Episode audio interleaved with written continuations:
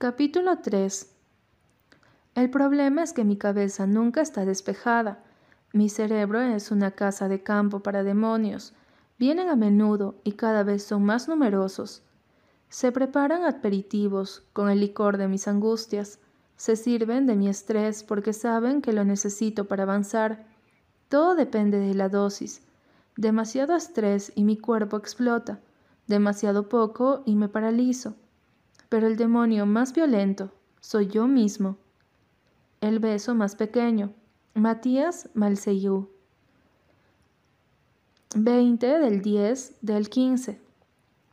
Suena gracioso porque solo han pasado tres semanas, y si se lo dijera Benjamín probablemente resoplaría y me diría que no estamos para lloriqueos. Pero esta es la verdad. Odio el instituto. Me gusta aprender las cosas que me enseñan, me parecen interesantes y la gente que hay allí no está mal. Supongo, pero aún así odio el instituto. Lo odio con todas mis fuerzas. Odio tener que levantarme tan pronto todas las mañanas, sobre todo los días que duermo tres o cuatro horas como máximo. No soporto esta casa, no soporto la farola que hay junto a mi ventana y que ilumina mi habitación como si fuera de día solo hace que las pesadillas sobre incendios crezcan y sean más largas, más habituales. Cuando me veo en los espejos parezco un fantasma, el último fantasma de la familia.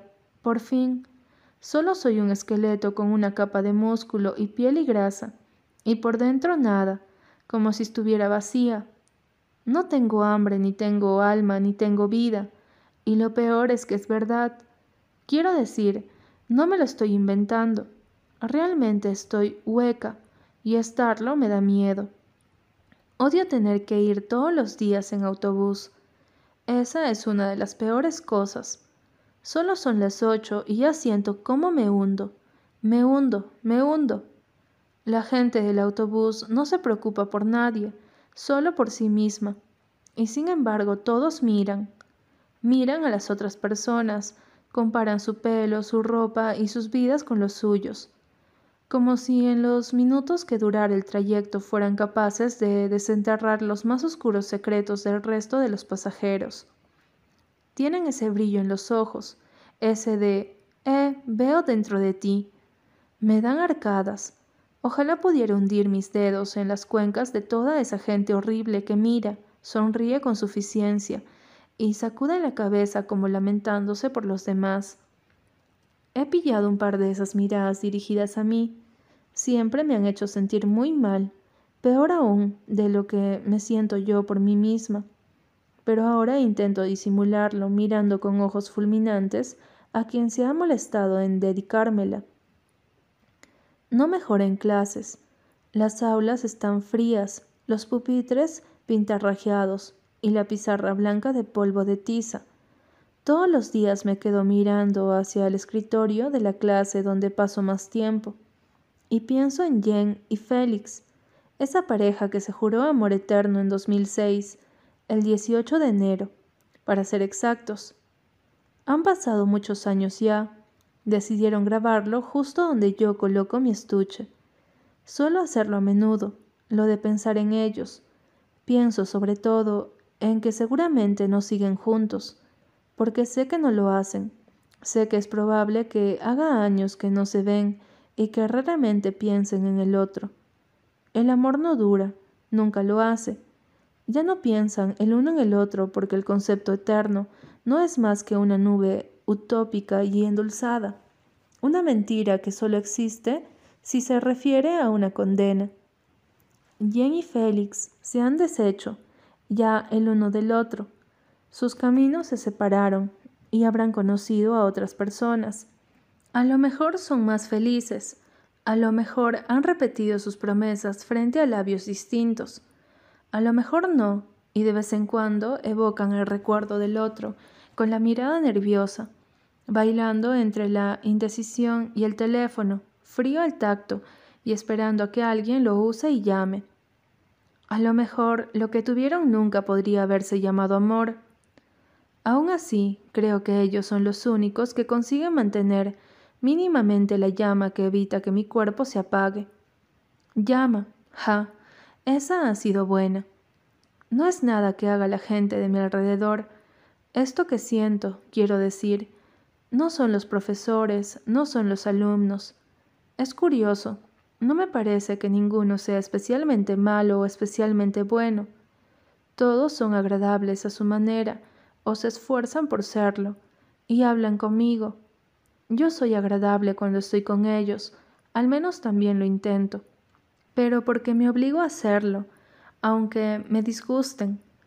Sé que es todo falso, una obra de teatro, pero es un papel que no me importa interpretar. La pregunta es, si soy capaz de comportarme así con los extraños, ¿por qué no puedo portarme bien con la persona que más conozco? ¿Por qué no puedo tratarme un poquito bien? Hace un par de semanas una profesora me paró por el pasillo y me preguntó si estaba bien porque parecía un poco decaída. Ni siquiera me conocía, pero lo preguntó. Le dediqué mi sonrisa más radiante y le contesté que sí, que estaba bien y que simplemente había dormido poco. Se lo creyó y me destrozó que se lo creyera, porque creo que quería que insistiera, quería que me hiciera hablar de mamá y Chris y papá, pero no lo hizo y se fue. Así que yo también me he ido. Capítulo 4 29 del 10 del 15 Hoy las noticias hablaban de un edificio que se había caído en tierras americanas. Aún no sé por qué soy el tipo de persona que se molesta en ver las noticias, si luego todas son malas y encima al final nunca me acuerdo de los detalles. Por ejemplo, no sé si el edificio cayó porque los cimientos lo estaban en mal estado, porque algo lo había dañado, o porque habían decidido demolerlo. Pero sí que recuerdo que la periodista hablaba de que dos personas estaban aún dentro cuando cayó y que todo el mundo suponía que a estas alturas estarían muertas. Las noticias ya no hablaban de mamá, ni de mi padre, ni de Christopher, y aunque nunca hablaron de mí, siento como si yo estuviera bajo todos esos escombros y nadie se hubiera acordado aún de venir a buscarme. María dejó a aquel chico para estar con otro la semana siguiente. Sinceramente no sé qué tipo de relación pudieron tener en tan poco tiempo para que él se lo tomara mal hasta el punto de empezar a llamarla puta. Estábamos en clase cuando ella oyó por primera vez a unas chicas susurrar que aquel chico estaba diciendo eso a todo el mundo a sus espaldas. Me giré en su dirección, porque yo lo había oído también, y la observé entornar una sonrisa sarcástica y reírse por lo bajo. Puta, por solo haber querido besarte una vez, que alguien te regale un diccionario. No lo dijo para nadie, porque no sabía que alguien estaba escuchando, aunque al principio estuve tentado de sonreír. Lo cierto es que aquello ni siquiera había sonado a burla, sino más bien a cansancio. Las semanas siguientes apareció con otros chicos. Venían a nuestra clase solo por acompañarla, y simplemente se quedaban de pie junto a su mesa, inquietos y esperando a que ella acabara de sacar sus cosas para inclinarse y rozar sus labios. Nunca parecía importarles que todo el mundo los mirara o que pensaran que ella ponía con ellos exactamente la misma expresión que había puesto con otros, porque todos tenían siempre esa emoción de quien ha estado esperando mucho tiempo y la espera ha valido la pena. Cuando se le acercaban, todos sujetaban su cara con cuidado, cerraban los ojos y aguantaban la respiración, como si así pudieran retener también el momento. Ella esperaba mientras tanto, observándolos paciente, cuando sus bocas se juntaban, sin cerrar los ojos porque solo guardaban a que terminaran. Parecía casi aburrida por todo aquello, y sin embargo, cuando se separaban de ella, nerviosos, siempre les sonreía de forma tierna y casi tímida, y les decía que los vería en la hora siguiente. Todo el mundo la describía como una persona encantadora, pero cuando empezó a hacer eso, la gente pareció dejar de estar tan entusiasmada con ella. Ojalá pudiera decir que creo que fue la costumbre ante su presencia lo que los distanció un poco, y no su comportamiento. Pero no soy tan ingenuo. De repente la gente hablaba o forzaba la sonrisa al saludarla, y todas las chicas, porque por lo general fueron las chicas, parecían sentirse muy incómodas junto a ella, tan incómodas como para enterarse de lo que hacía con esos chicos. Sí, supongo. No es que la espiaran, porque no era necesario, sino que nuestro pueblo siempre había estado lleno de ojos y, desgraciadamente, al final todo se sabía. Tal vez podrían dejar que alguien tuviera vida privada y parar con tanto cotilleo de una santa vez. Las chicas que estaban charlando detrás de mí se callaron de golpe. Me había girado a mirarlas mientras hablaban de María, pero no se habían fijado en mí, así que había tenido que intervenir. No creo que se lo esperaran, no de mí. Me miraron con ojos incómodos e inquietos. Se giraron la una hacia la otra, y la que estaba a la derecha carraspeó.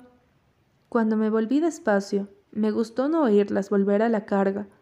Sin embargo, aquello no haría que dejaran de hablar de ella, y tampoco iba a censurar todos los comentarios que hicieran.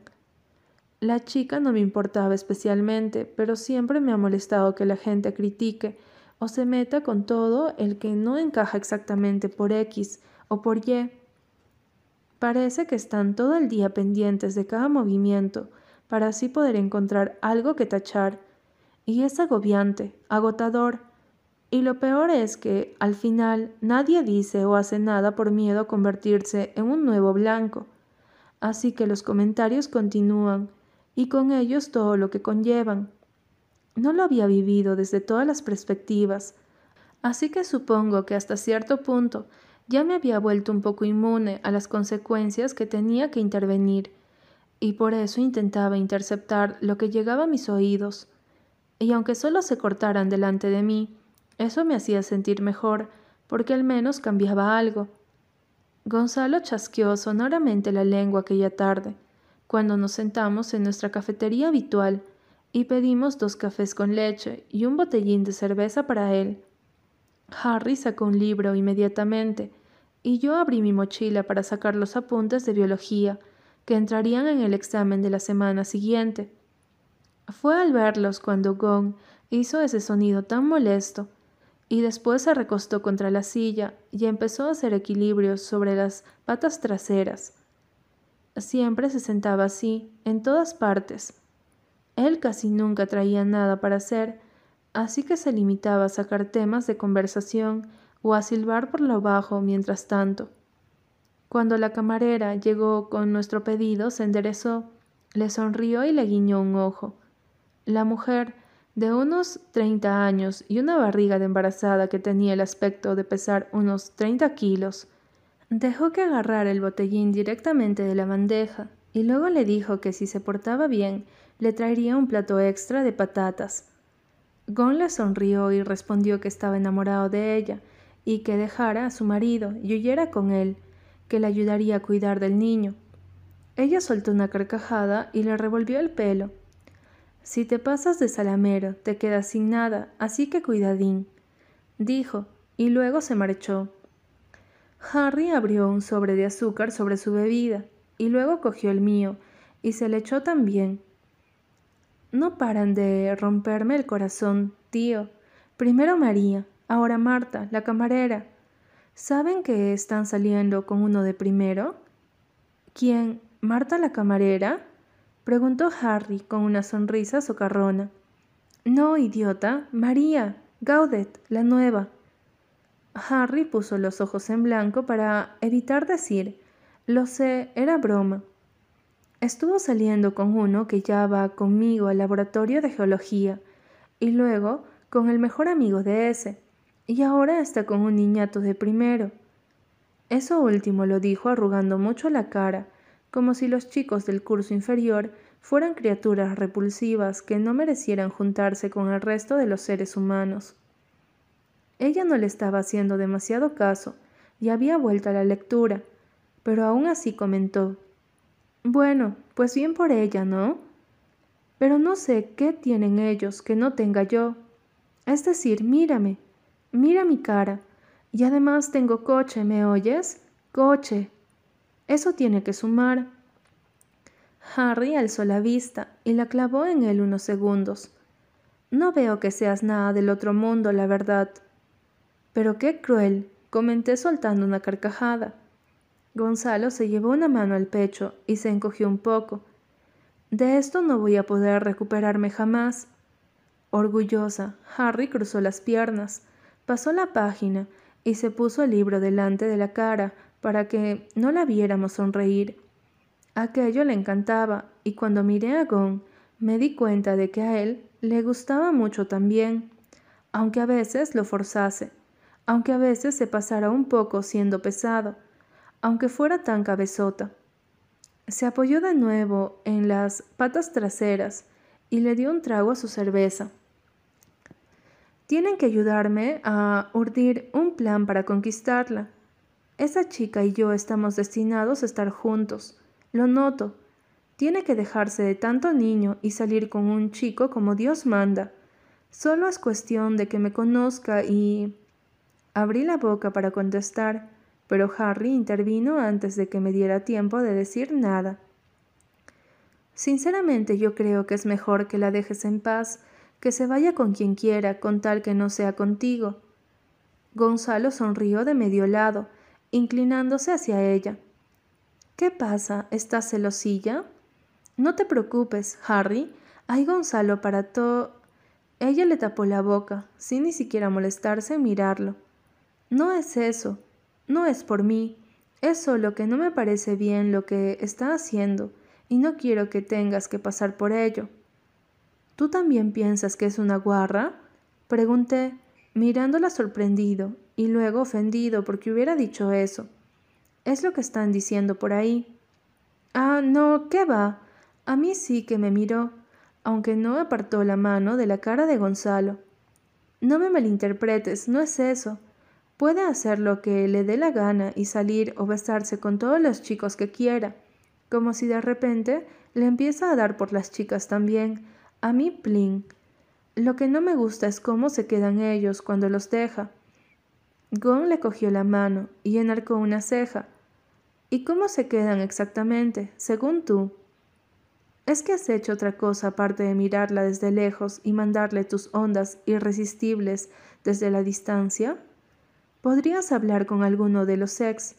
Si lo hicieras te darías cuenta de lo perdidos que parecen, como si no entendieran qué ha ido mal y necesitaran arreglarlo y recuperarla desesperadamente. Clavó los ojos en Gonzalo durante unos segundos y luego se volvió hacia mí. Creo que todo comportamiento es aceptable hasta que se hace daño a otra persona, y ya que a veces considero a este mentecato de aquí mi amigo, pues no me parece mal avisarlo. Gonzalo soltó un bufido y volvió a recostarse contra el respaldo. Aún no había soltado la mano de Harry y jugaba con ella inconscientemente. Ella no la apartó. Por un segundo me pareció ver la escena desde fuera. Los tres en aquella cafetería, pretendiendo fingir que nos entendíamos, pretendiendo ser mayores y tener problemas de verdad comentándolos como quien comenta la situación del paro o los recortes en educación o cualquier cosa que de verdad fuera a cambiar nuestras vidas. Me parecimos ingenuos e insignificantes, pero no quise pararnos. Decidí dejarnos continuar, dejar que siguiéramos creyendo que teníamos el control sobre algo. En ese momento, así, juntos, pero cada uno a lo suyo, me pregunté por qué éramos amigos, o si alguna vez lo habíamos sido, porque no podíamos ser más distintos. Íbamos juntos a clase y teníamos algunos gustos comunes, pero, aparte de eso, no había mucho más. Me daba la sensación de que algo fallaba o faltaba, y demasiado a menudo se me ocurría que tal vez fuera por mí. Había hablado con Harry de eso alguna que otra vez, cuando el pensamiento había aparecido en mi cabeza, ¿Qué seríamos sin ti, si puede saberse? Decía ella todas las veces. Sin tres no hay trío de oro. Somos un equipo, un triángulo. Créeme, todo está bien. Cuando hablaba con ella normalmente casi todo desaparecía. Se lo agradecía, la verdad. Harry ha tenido siempre un efecto calmante en mí, como si fuera la voz de mi conciencia, pero en sentido bueno. Por su parte, Gonzalo y su extrema confianza siempre conseguían envolverme y soltarme un poco. Le gustaba quitar importancia a las cosas que me rondaban por la cabeza, y junto a él todos mis fantasmas parecían no tener ningún sentido, lo que era bueno. Es curioso cómo cambiábamos en función de las personas o cómo éstas nos hacen mejorar con el tiempo. Gon era de esa gente que le cae bien a todo el mundo, el tipo de chico que siempre encuentra un plan o que podría conseguir sitio para dormir en cualquier parte. Tenía un talento especial para hablar, así que siempre hablaba por los dos cuando yo me bloqueaba. Era muy buena persona y aunque era también bastante torpe, logró convertirse en un experto en meter la pata muchas veces y acabar saliendo siempre airoso. Hacía reír a las personas y como si creyera que cualquier individuo con el que se cruzara podría llegar a convertirse en un colega en potencia. Iba por la vida esforzándose en hacer cosas pequeñas por los demás, detalles que a él no le costaban, pero que podían alegrar el día de alguien si llegaban en el momento justo. En el fondo, le encantaba ayudar y escuchar los gracias, sorprendidos que murmuraba la gente ante los actos de bondad espontánea. También tenía y tiene mucha paciencia, soportaba bastante bien el mal humor y sabía aliviarlo ágilmente con bromas, lo mismo que hacía conmigo y mi silencio aunque parecía que siempre estaba chinchando. Sabía exactamente cuál era la medida justa de humor que era capaz de aguantar y solía procurar no sobrepasar ese nivel. Además, a veces me hacía ser valiente. Conseguía que explotara y que dijera las cosas que normalmente me callaba. Llevarme al límite para que lo sacara todo de mí y al final, cuando lo conseguía, Sonreía satisfecho y me daba una palmadita en la espalda, que no podía lograr de ningún otro modo. Recuerdo cómo acabó todo esto que intento contar y cómo me cerré en banda durante un tiempo, porque era lo que quería y lo que se esperaba de mí. Sin embargo, incluso cuando intenté apartarme, él se abrió paso a través de mis barreras, con presión y sus peores chistes, hasta que no quedamos más que él y yo, solos. Y por fin le expliqué todo, y él lo comprendió. Somos los tres mosqueteros, tío. ¿Qué te esperabas? En realidad, si lo pensabas, ninguna de las aristas de nuestro triángulo tenía sentido, pero al mismo tiempo nosotros no habríamos sido los mismos si alguno hubiese faltado. Gon y yo no nos juntábamos hasta que apareció Harry, rubia, la más alta del instituto, y con unos decididísimos ojos azules que habrían sido capaces de destrozarnos si hubieran querido. Sinceramente, todavía no logro comprender por qué una persona tan extraordinariamente inteligente, ingeniosa, razonable, perfeccionista y sarcástica como ella, nos eligió de entre todos los idiotas que encontró a su llegada de las Islas Británicas pero supongo que algo debió ver para insistir hasta unirnos. Poco a poco, en un par de años, aprendimos a moldarnos y a convertirnos en aquello que a ella le gusta llamar el trío de oro. Sí, supongo que en realidad ninguno de los tres fue nunca perfecto, pero menos mal, si lo hubiéramos sido, ¿cómo habríamos encajado? ¿Cómo podríamos haber sido capaces de estar así tan tranquilos, simplemente sentados en una cafetería como aquella, donde lo único que hacíamos era estar fuera de lugar? Para mí, casi todo el mundo está pintado en tonos grises. Allá donde voy no distingo exactamente unas caras de otras, porque no hay nada en ellas que sea especial, nada remarcable, nada que pueda ser recordado. Sin embargo, con ellos siempre ha sido diferente. Ellos tienen colores, ellos son distintos. Harry se encogió de hombros de forma sencilla y volvió a abrir su libro por donde lo había dejado. La silla de Gonzalo chirrió peligrosamente, pero él se agarró de forma sutil al borde de la mesa para asegurar su equilibrio y poder mantenerse así. Los miré un momento, fascinado, y también me relajé. Pensé en lo que acababa de decir Harry, en la chica, en María. Pensé en ella en clase, callada, siempre sonriente, y cortés y paciente con quien se acercaba a ella. También recordé la sensación de incomodidad que me había provocado eso, como si estuviera viendo algo terriblemente espantoso, y solo entonces se me ocurrió que tal vez fuera porque sabía que era mentira. Bueno, no mentira, pero sí que lo forzaba. O esa era la sensación que me daba. Aquella persona no podía ser alguien real, sino un personaje, porque nadie era capaz de romper tantos corazones solo para mantener su verdadero yo. O bueno, tal vez sí, quién sabe, aunque por alguna razón eso no tenía ningún sentido para mí. Pensé en el modo que tenía de no mirar a ningún sitio cuando ellos agachaban la cabeza para besarla, como si durante unos segundos simplemente no estuviera allí.